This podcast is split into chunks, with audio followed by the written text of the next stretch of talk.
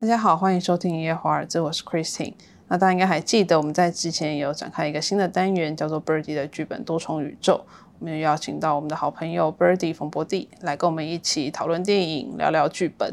那之前聊过的是《寄生上流》跟《越来越爱你》。那今天我们挑选了一部，嗯，大家公认是一个非常好的剧本，但同时呢，对我们两个也都是有相当大的意义。然后我们自己都非常喜欢的一部电影《爱在日落巴黎时》（Before Sunset）。那欢迎 Birdy。哎，大家好，我是 Birdy。Hello，今天这个主题就是 Before Sunset，我觉得很适合放在秋天这个时候来讨论。我不知道为什么，可是那时候的巴黎就很像是秋天。我觉得是。对，然后那个夕阳照在塞纳河上，然后那个海报的照片。那我觉得爱情片都适合冷一点的，就是两个人可以需要温度的那种天气。嗯，然后有时候呼个气会有烟雾，就会觉得很有感觉。其实爱情电影夏天跟秋天都蛮适合，就是天气要有点个性啊。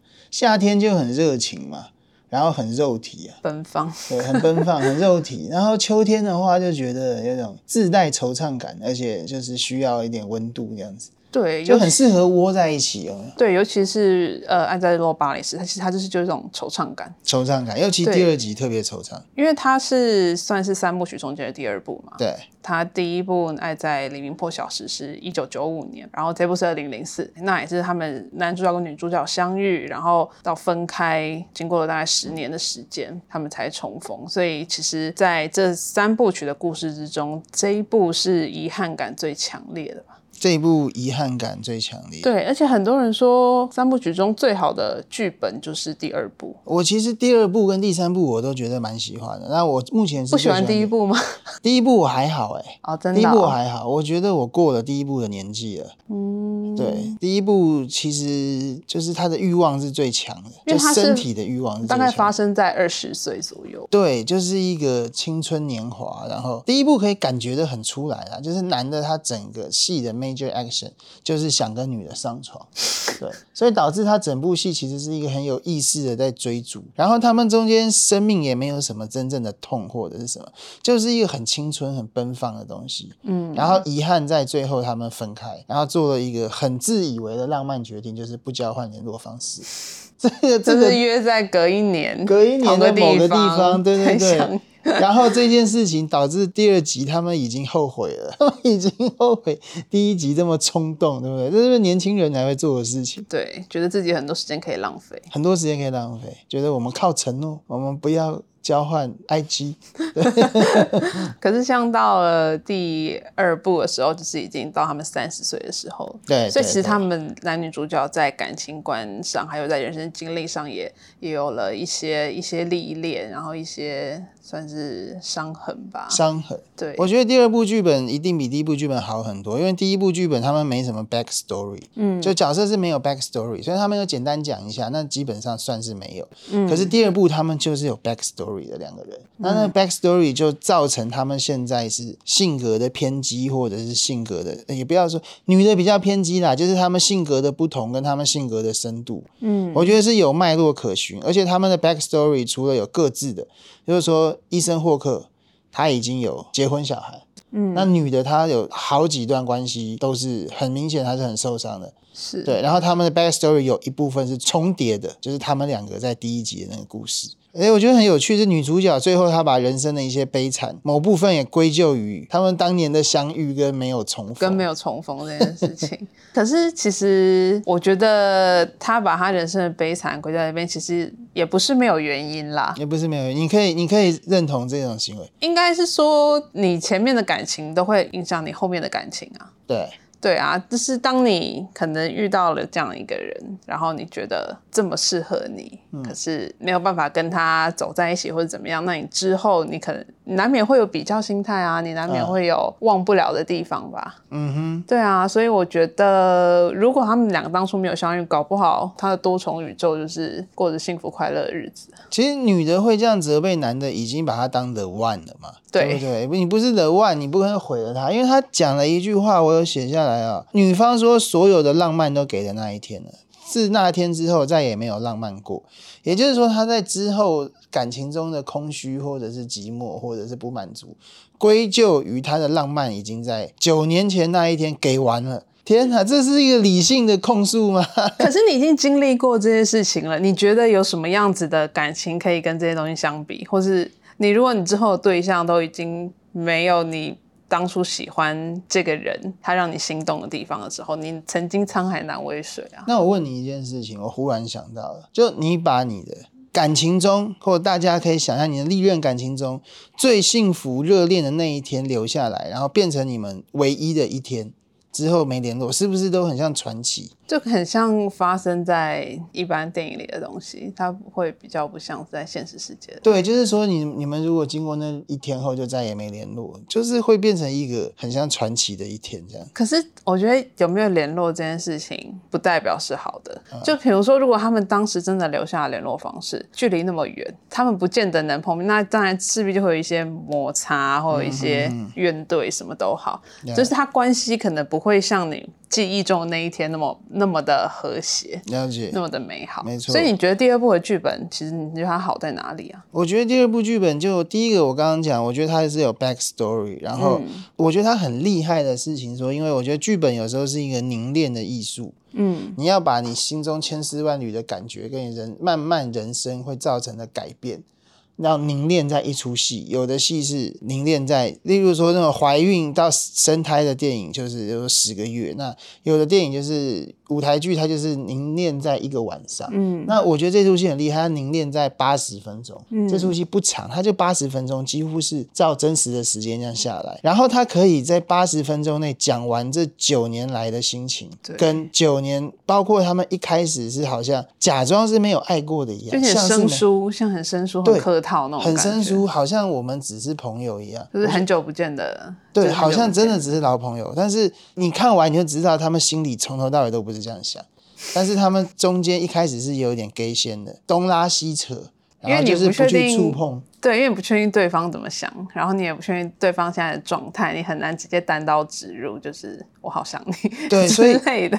我觉得他的对白很有趣，就是他完全是靠，因为有一个理论是说，就是要演出来，不要用说的。嗯，好，这个东西是我就是在编剧课或者什么常常听到的一个 cliche，嗯，就是用演的，不要用说的，你不要什么都用讲。可这出戏的主要行动就是说话，他都用讲的，可是他真正要传达的东西，不见得在他们要。讲的这个里面，而是他们在讲的那个当下，你猜测到对方的心理的转折跟变化。哦，对对对，就是可能是讲话的状态。对对，就是大过于他的字句本身。对他们的对白或他们台可能都会可能关心彼此这几年的生活啊，或是他现在在干嘛。可是你真正想知道，并不是他这几年的生活真正想要干嘛，或你是想要知道，哎。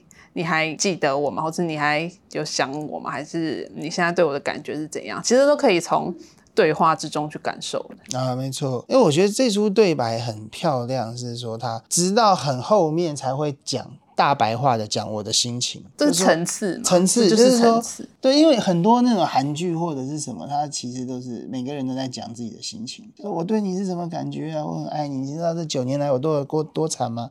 然后说我发现你怎么样？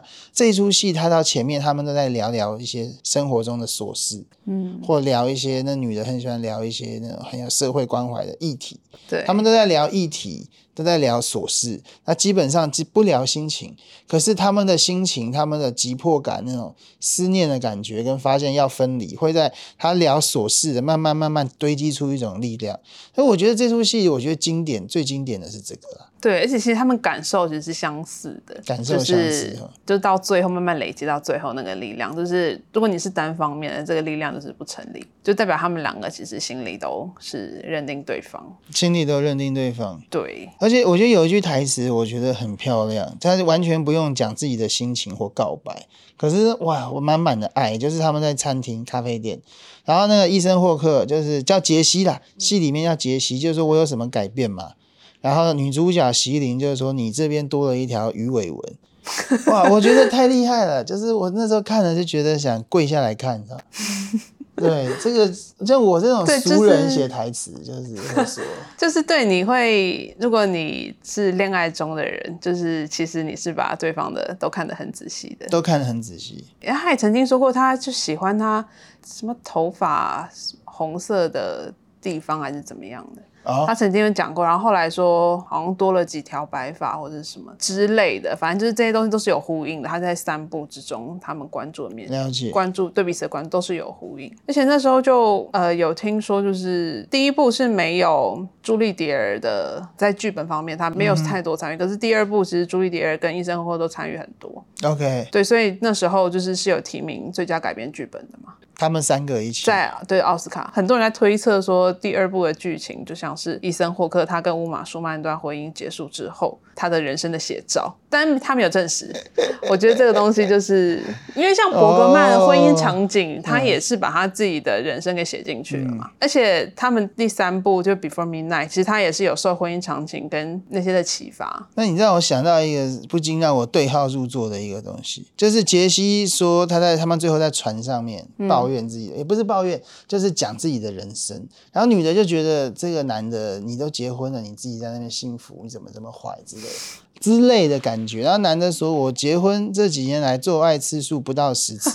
”你像刚刚说医生霍克自己，我就觉得对，反正他就是他有很多 back story。对，让我觉得他们这一段相遇是两个人把九年来各自人生跟九年前那一天都聊了一次，我觉得好厉害哦，只有八十分钟哎，对，而且我觉得很有意思，就是女生觉得，我觉得很多时候就是女生觉得不对不对，可能就是分手或者感情就没有下文，可能就是再换一个，或者在等你原本想要等的人。可是男生就是会很多时候很多就是会妥协，就是哦我。可能等不到我最喜欢的那一个，可是我可能有还可以接受的，我就跟他结婚、啊，生子。但是后来发现自己人生怎么过那么悲惨，做爱次数不到十次。做爱次数不到对10，但他次明明你明他明明就不是你那么喜欢的一个对象，然后你还是选择了跟他结婚，啊因为你觉得你可能再也见不到你最喜欢的女生。啊，对，啊就是在这种状况之下，就是我觉得他们两个做出的选择不同，可是却是还蛮情理之中的一个所以这。故事在现代是无法发生的了，因为现在你有 Facebook 跟 IG，这可你可以选择不留啊，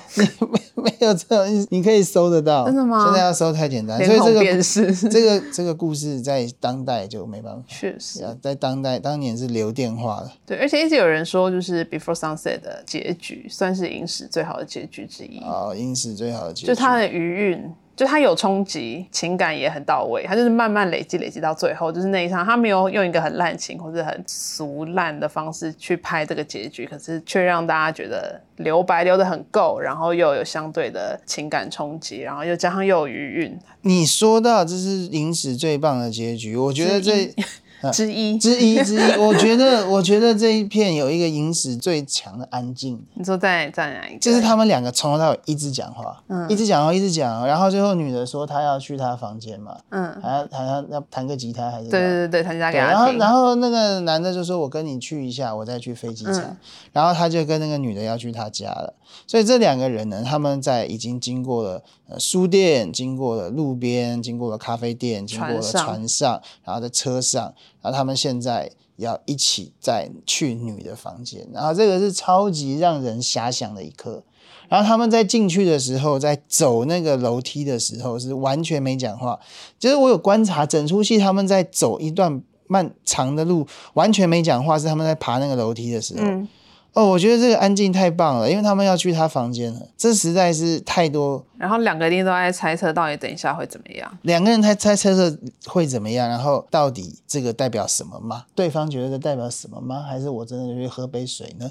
然后因为我有买那个剧本书，我也有，因为剧本书有舞台指示，嗯他就写说两人开始上楼都没有开口，装作若无其事。